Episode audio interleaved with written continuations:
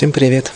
Когда давным-давно получилось так, что у меня на Пурим не было гостей, и я остался один, на трапезу было мне очень грустно. А потом я подумал, что когда я учусь в одиночку, я же тоже учусь не один. Я учусь с целой компанией замечательных людей, Таной, Мамой Роем, Решойним, Ахройним, которые все собираются со мной рядом, и все, все мне помогают.